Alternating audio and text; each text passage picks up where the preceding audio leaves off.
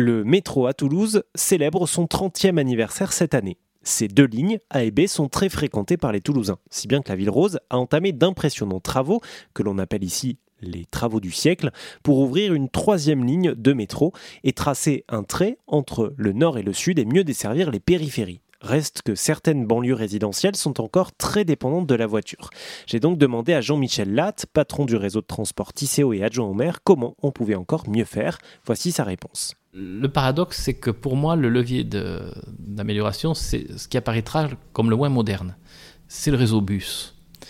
Quand on aura la troisième ligne, quand on aura euh, terminé les prolongations de tram et de téléo peut-être, euh, ce qui sera important, c'est le, maillage du, réseau bus. Et euh, pour moi, l'axe majeur de progrès au-delà de ces grands investissements, c'est de mieux mailler le réseau bus pour que des gens qui aujourd'hui n'ont ni le métro, ni le tram, ni le téléphérique puissent accéder à l'ensemble des transports toulousains. Donc le grand projet pour moi, ça sera le réseau bus. C'est là qu'il faudra travailler dans les années qui viennent pour qu'on arrive à être efficace. Toulouse est très étendue, la ruralité est importante. Donc on a aujourd'hui des gens qui sont très mal desservis en transport en commun.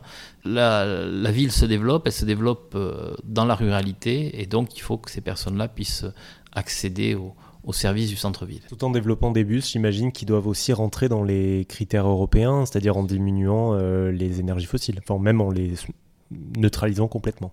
Tout à fait, on est dans la voie de l'abandon du diesel, hein. il nous en reste moins de 25%, hein. tout le reste a été transformé en, bus électriques et bus à gaz.